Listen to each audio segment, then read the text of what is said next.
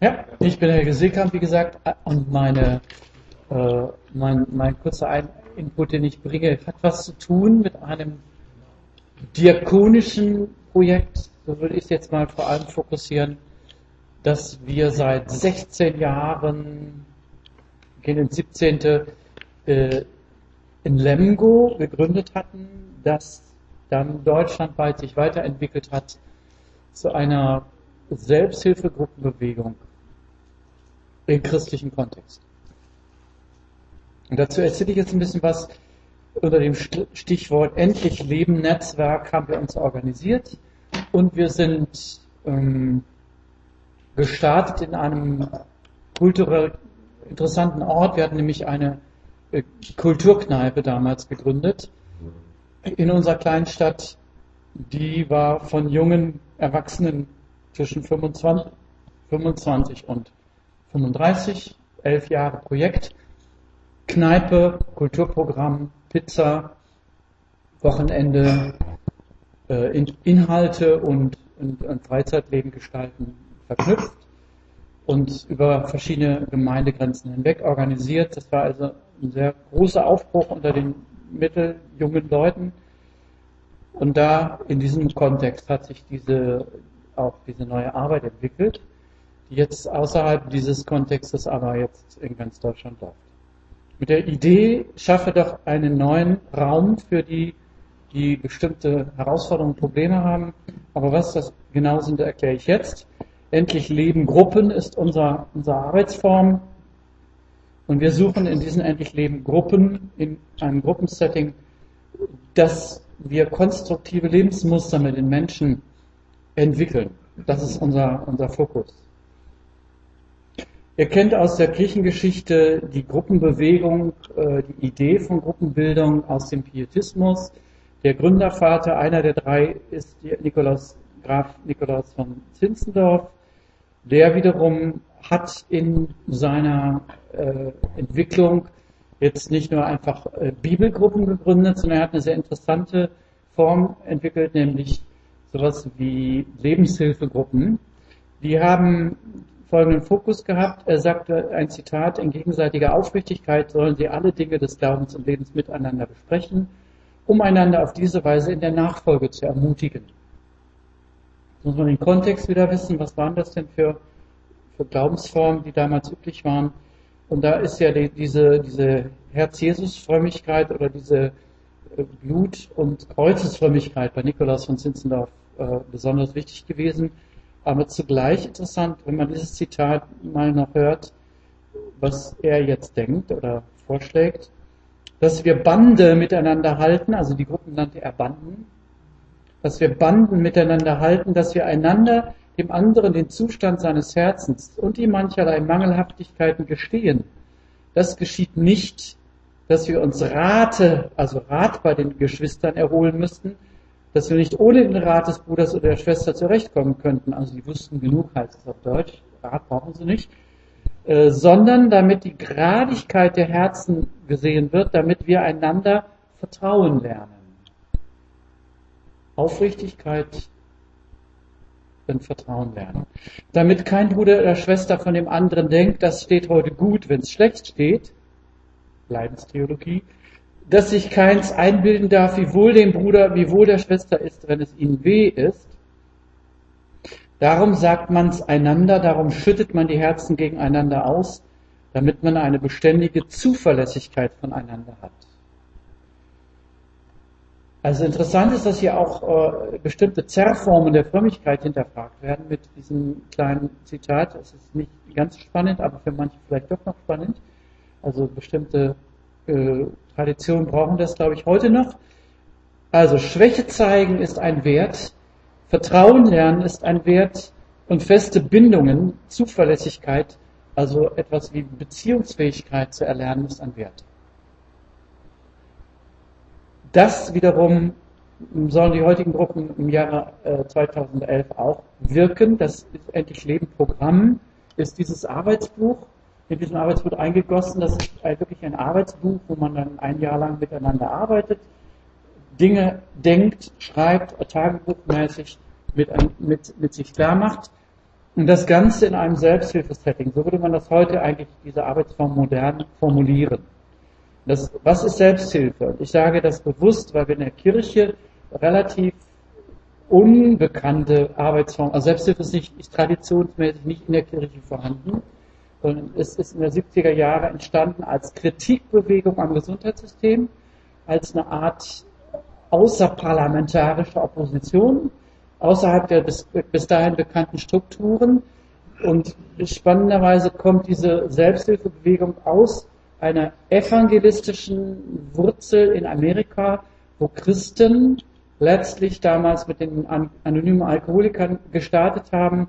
Das war Evangelisation pur. Die haben sich in Gruppen organisiert, die haben bestimmte Werte und Verfahren miteinander entwickelt, sind dann aus dem christlichen Kontext ausgewandert, weil sie da irgendwie keine Aufnahme fanden, haben eine eigene Bewegung gegründet, die weltweit Millionen von Menschen erreicht hat, zwölf Schritte-Gruppen genannt. Und diese Gruppen, die kommen jetzt über unsere Spur wieder in die christliche Kirche zurück. Also ein Auswanderprozess und ein Rückwanderprozess. Wir sind die erste christliche Zwölf-Schritte-Bewegung in Deutschland. Und das startete in den 50ern klein, in den 70ern wurde es eine breite Bewegung in Deutschland, dass Selbsthilfegruppen zum Thema wurden, politisch als Kontrapunkt gegen die Fremdhilfe. Und darum gucken wir uns mal kurz an, was ist Selbsthilfe. Freiwilligkeit ist, ist der Unterschied zu Zwang. Also ein Arzt sagt dir, äh, du musst das und das tun. Nein, ich entscheide selber. Ich bin freiwillig hier äh, unterwegs und mache freiwillig mit. Ich bin ein Betroffener von einem Thema, meistens in einem gesundheitlichen Rahmen. Also ich habe ein Gesundheitsproblem, da gibt es ja sehr spezielle Selbsthilfegruppen. Es gibt aber auch außerhalb des gesundheitsbezogenen Zusammenhangs Selbsthilfegruppen, die reine äh, Lebenshilfe oder psychologische Hilfe bieten, die aber nicht unbedingt anerkannt sind im Gesundheitssystem. Das ist der kleine Unterschied. Aber grundsätzlich ist alles Selbsthilfe, was freiwillig Betroffene versammelt, die auf gleicher Augenhöhe miteinander arbeiten, also nicht einer weiß es besser als der andere, gleichgestellt sein. Vierte Regel ist, gegenseitig helfen wir uns dabei, indem wir uns austauschen. Wir sind jeder Spezialist für uns. Und das ist der, das Expertentum des Einzelnen, das der andere quasi benutzen darf. Und äh, wir machen es ohne Profis, das heißt, es gibt kein Gefälle, kein Helfergefälle, also der da oben weiß besser, was der da unten braucht und verordnet das einfach so und der andere muss gehorchen, sondern es ist eine Mündigkeit gefordert und auch eine, ein Expertentum, das in der heutigen Zeit mit Internet und so weiter sowieso jeden Arzt übertrifft. Also äh, die Spezialisten sind ja heute nicht mehr die Ärzte unbedingt, sondern das ist ja heute sowieso nochmal anders verteilt worden. Aber das war in den 70er Jahren noch nicht so. Also diese ganze äh, Kultur hat sich ja auch entwickelt Heute sind sie anerkannter Partner in, in, unserem Gesundheitssystem und bekommen sogar pflichtmäßig von den Krankenkassen Geld. Das heißt, pro Mitglied muss ein Euro, äh, also pro, pro Beitrag muss ein Euro quasi an Selbsthilfe abgeführt werden von den Krankenkasseneinnahmen. Sodass wir also Millionen von Geldern auf den Konten haben von Krankenkassen, die für Selbsthilfe ausgegeben werden muss und die werden zum Teil nicht abgerufen. Die lagern da fröhlich und werden leider. Welche für gesundheitsbezogene Selbsthilfe in Deutschland. Für alle. Aber heißt das jetzt auch psychologisch? Also ja, das ist der Kampf. Also das ist eben die Frage, ab wann ist was Gesundheit. Ne? Also das ist politische äh, Diskussion. Ich sage nur, wir machen das alles mit unseren Gruppen. Wir wollen also genau in diese Denke, in diese Kultur, in dieses Denkform, in dieses Feld rein. Sagen aber, wir haben als Christen den Heiligen Geist als eine neue Dimension. Die gehört auch dazu, zu diesen Definitionen von den fünf Dimensionen. Da kommt jetzt noch der Heilige Geist oder die, das Rechnen mit der Wirklichkeit Gottes in unserer Mitte. Also nicht, was ist der Heilige Geist? Darum sage ich den Heiliger Geist. Theologisch ist der Heilige Geist Gott in Aktion.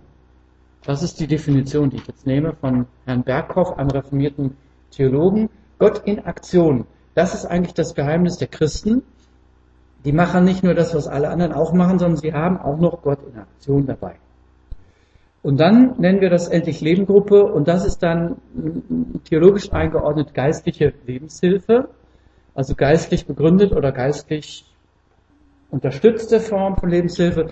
Wie machen wir das? Zweitens, äh, wir denken in Prozessen. Wir haben das systemische Denken der, der Forschung. Also systemisch Denken ist eigentlich eine, eine Denkform, die aus den Mitte des letzten Jahrhunderts stammt, vor allem also die ganze Vernetzung, systemische Psychologie, soziologische Perspektiven, also alles Mögliche ist systemisch.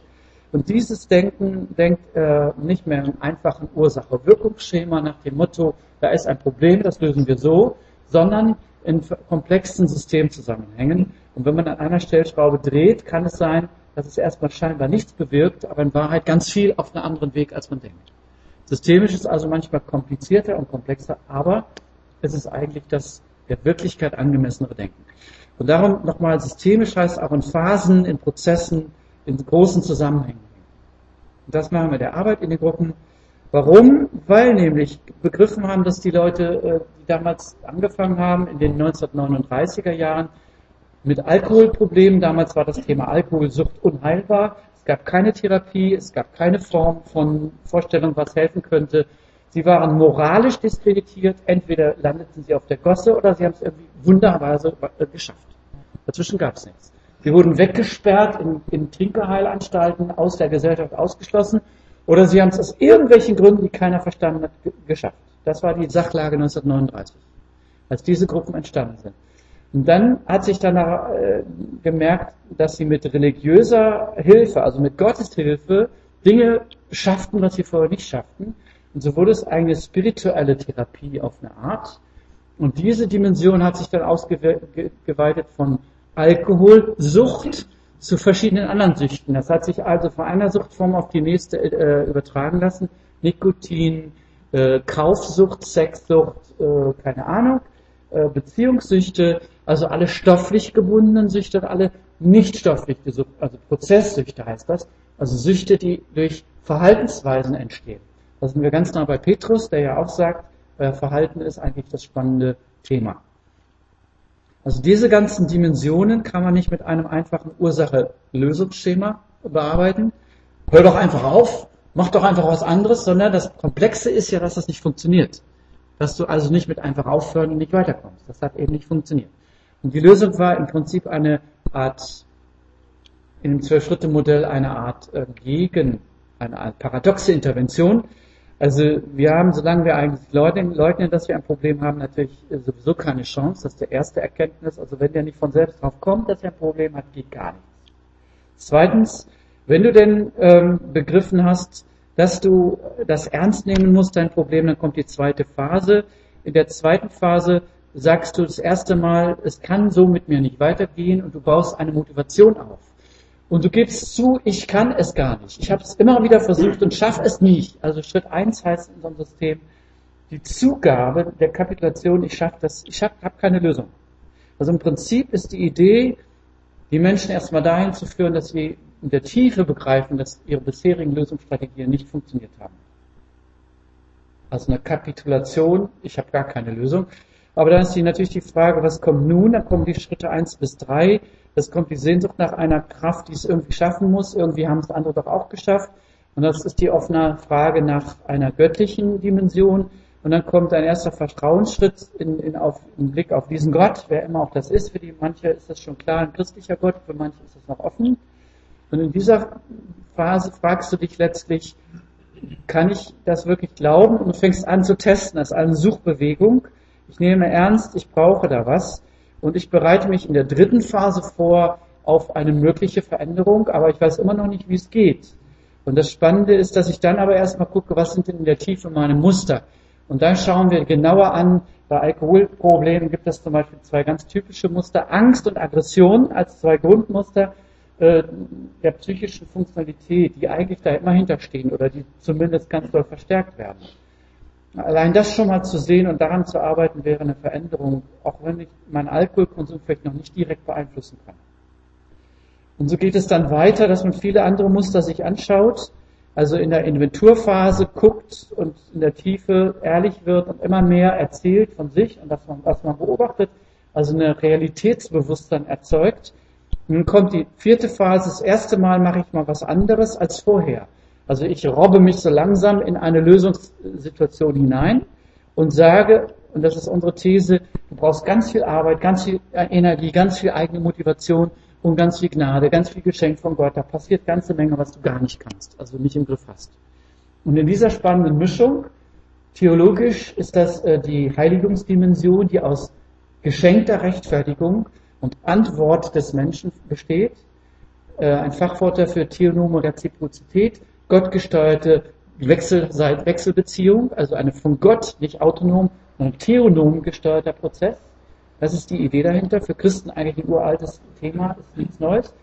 Das ist aber die spannende Frage. Kannst du das? Kannst du spirituell sozusagen eine Wechselbeziehung organisieren mit Gott, wo er die Initiative hat und dir hilft, ohne dass er deine Initiative äh, quasi blockiert? Also du musst schon auch selber was tun.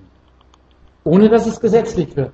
Also ihr ahnt schon, das ist der Balanceakt zwischen Nichtstun und gesetzlichem äh, Tun. Okay, das wäre die spannende Frage zwischen den Schritten 6 und 9, wo es dann auch um Umsetzen und dann geht es um die wiederholte Umsetzung in der nächsten Phase, die heißt die Dranbleiben-Phase oder Durchhalten-Phase. Ich halte durch an diesem Thema nicht nur einmal eine Veränderung, sondern immer wieder, bis es zu einem neuen Ritual wird, einem neuen äh, Verhaltensmuster, das sich automatisiert hat. Dabei helfen spirituelle Formen wie Gebet, oder auch äh, sowas wie eine, eine Aufmerksamkeitsübung, sofort zu reagieren, wenn ein altes Muster wieder passiert. Also ein ständiges Üben in eine neue Denk- und Verhaltensdimension immer wieder reinzukommen.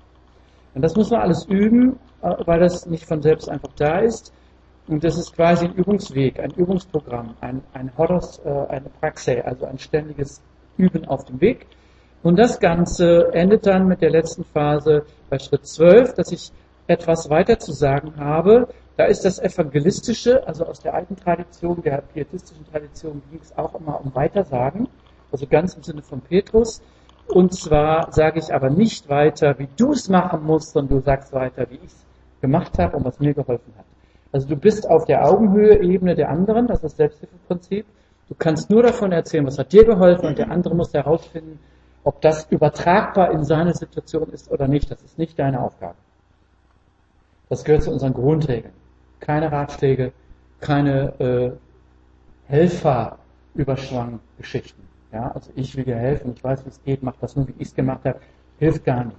Weil die Leute müssen selbst motiviert ihren Weg finden, ihre Brüche machen, ihre spirituellen Kraftquelle finden, das lernen, wie sie da zapfen und wie sie da, äh, sich selbst verändern können. Also es ist eigentlich am Modell lernen, ohne dass der andere mir vorschreibt, was ich zu tun habe, und damit ist der zwölfte Schritt wieder der Anfang. Wenn ich in der nächsten Runde, ein Jahr danach, der zweiten Runde bin, kann ich schon aus Erfahrungen reden aus der ersten Gruppe und bin damit aber äh, noch nicht fertig. Es ist dann eigentlich ein lebenslanger Prozess nach dem Zwölf-Schritte-Prinzip. Hört das niemals auf. Du bleibst immer im Prozess dieses ständigen äh, wach, wachen Lebens, nüchternen Lebens, im Prinzip geheiligten Lebens nach Petrus. Also sind sehr viele Brücken zu unserer Bibelarbeit heute, sehe ich, das ist sehr schön. Das ist kein Aufstiegsdenken in einem linearen Sinne, es ist kein Besserwerden, Heiligung als Stufenlehre, sondern es ist eher eine zirkuläre Entwicklung, die manchmal scheinbar runtergeht, aber dann doch irgendwie hoch, also den Weg nach vorne bringt. Ich sage nochmal die sechs Phasen, die übrigens äh, als Trans-Theoretical Modell im Prinzip grundsätzlich erforscht sind, empirisch bestätigt. Jeder Veränderungsprozess braucht sechs Phasen ist die These. Die normalen Menschen sagen, wir haben nur zwei Phasen, ich muss meine Verhaltensabsicht äußern, ich will was ändern und dann tust du das. Und das ist die Überforderung, die die meisten auch nicht schaffen. Die Phasen heißen, ich leugne, dass ich überhaupt was ändern muss. Ich nehme ernst, dass vielleicht etwas zu ändern wäre. Ich bereite mich langsam darauf vor. Alles innere Prozesse. Und dann kommt erst sichtbar die erste Verhaltensänderung. Ein erstes Mal habe ich was neu umgesetzt oder anders gemacht. Und dann mache ich das immer wieder, halte das durch und werde das zu einem neuen Verhalten aufbauen. Am Ende habe ich aufgehört, das alte Verhalten oder ein neues angefangen. Also die sechs Phasen sind schon alleine als Evangelium für manche, dass sie begreifen, du schaffst es auch nicht in zwei Phasenmodellen. Nächster Punkt, womit machen wir das? Also unsere Methodenfrage. Nö, du. Ähm, die Heilung und die, äh, die Heilung heißt ja eine Dimension der Verbesserung. Ist ein Stichwort aus der heutigen Kultur. Die Sehnsucht nach Heilung ist ja irgendwie da. Gelassenheit und Veränderung sind unsere anderen beiden Stichworte. Also das sind so unsere Perspektivworte, auf die wir zugehen wollen mit der Arbeit. Äh, wie macht man das? Methodisch. Wir haben im Prinzip drei Methoden. Eine ist die Gruppenarbeit im Unterschied zur bekannten Einzelarbeit, also zu zweit. Seelsorge zu zweit ist sehr traditionell bekannt. Wir machen im Prinzip Gruppe als unsere Standardmethode. Die schafft nicht alles, aber die schafft viel mehr als die Einzelformen meistens schaffen und ist aber angewiesen auf Ergänzung um Einzelformen. Also es ist immer ein System, das andere Systeme braucht. Aber dieser Gruppenansatz ist auf eine Art sehr effektiv, weil Menschen in Gruppen von Menschen viel besser und viel schneller lernen und weil in Gruppen viel mehr Expertenwissen geballt vorkommt als in Einzelsettings. Das ist die These.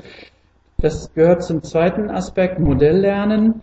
Das heißt, wir lernen am anderen. Es gibt in der Pädagogik oder in der Lerntheorie verschiedene Lernformen. Es gibt das Lernen über, äh, über Verstand im Sinne von äh, Verstehen und dann Umsetzen. Und es gibt das Lernen durch Abschauen, Nachmachen, Imitation. Das nennt man in der, in der Lernforschung Modelllernen. Das heißt, an der Stelle wird nicht sozusagen nur intellektuell was gelernt, sondern du übernimmst Verhaltensmuster durch Beobachtung. Wie das Kinder ja auch machen in ihren Familien. Den Gang der, der Eltern übernehmen, die Redeformen, die Tonfälle, die ganze Verhaltensrepertoires übernehmen sie. Also Kompetenzen werden letztlich meistens so erlernt. Und das ist eines der wichtigen Lernformen in unserem System. Natürlich auch reflektiert, also es geht nicht ohne Kopf. Aber das Spannende, was in der Gruppe passiert, ist oft, dass Leute intuitiv lernen, durch das, was sie beobachten, was da passiert, an Offenheit, an, an, an Verwirrung, was ja dann manchmal neue Lernsituationen schafft und so weiter.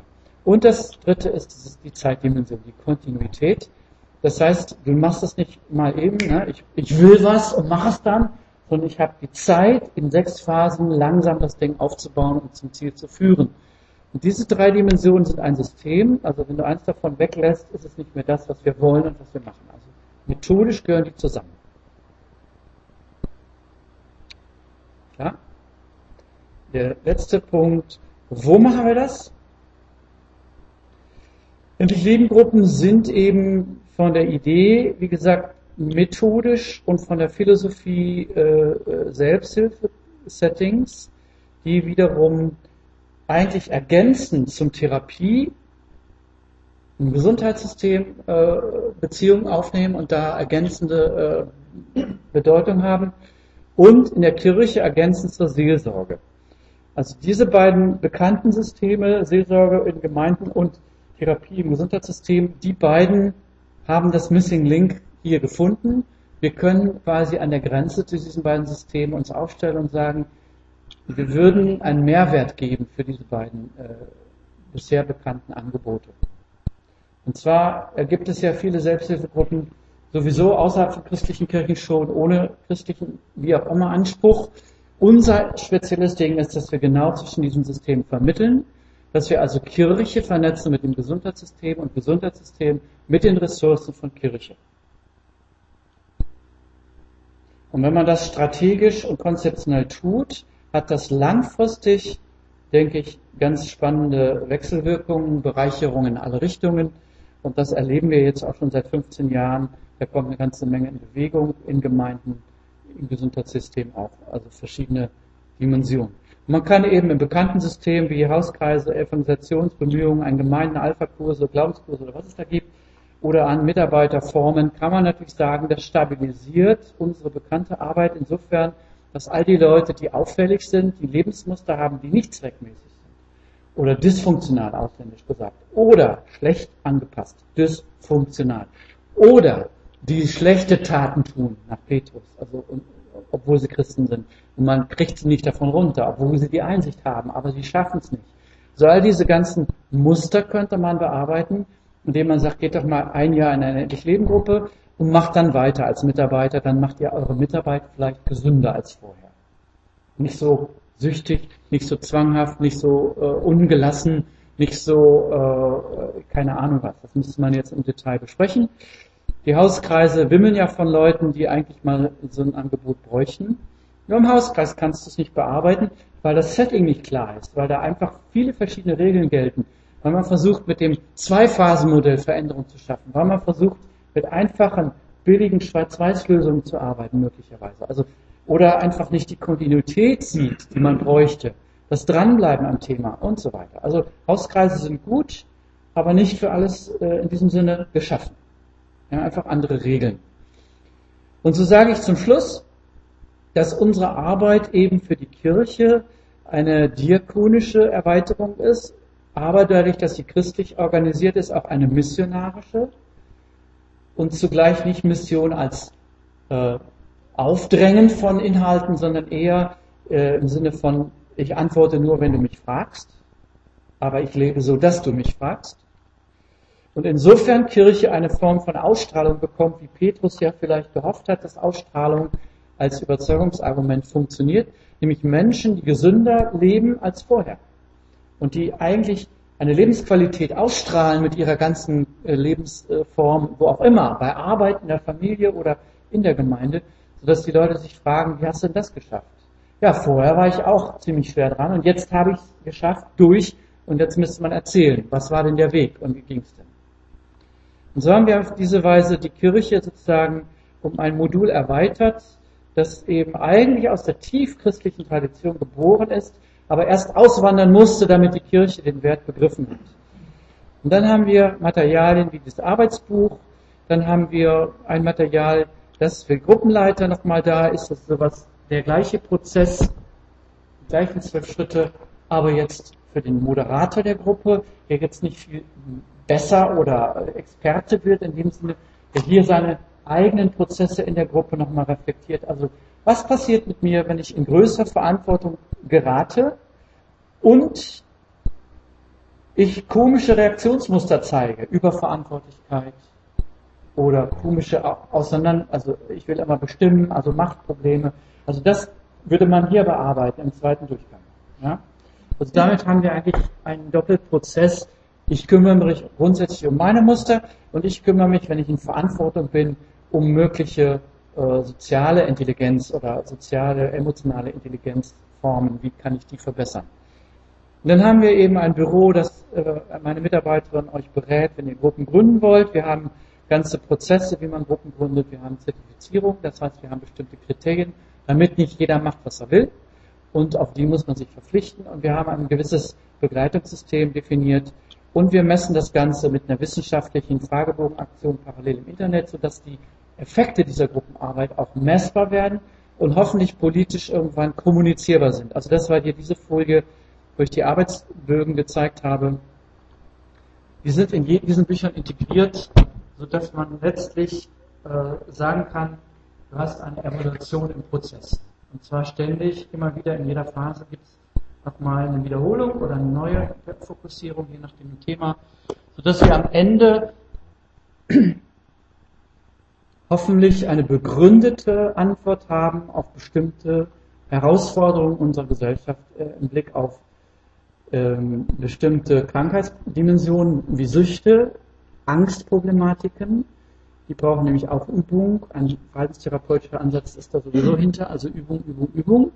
Und eben sowas wie undefinierbare psychische Problemlagen, die nicht mit einem Label versehen sind, die aber ständig spürbar sind. Ein Beispiel, erhöhte Stressniveau, erhöhte, äh, ich sag mal sowas wie Burnout-Symptomatik ist ja ein Syndrom.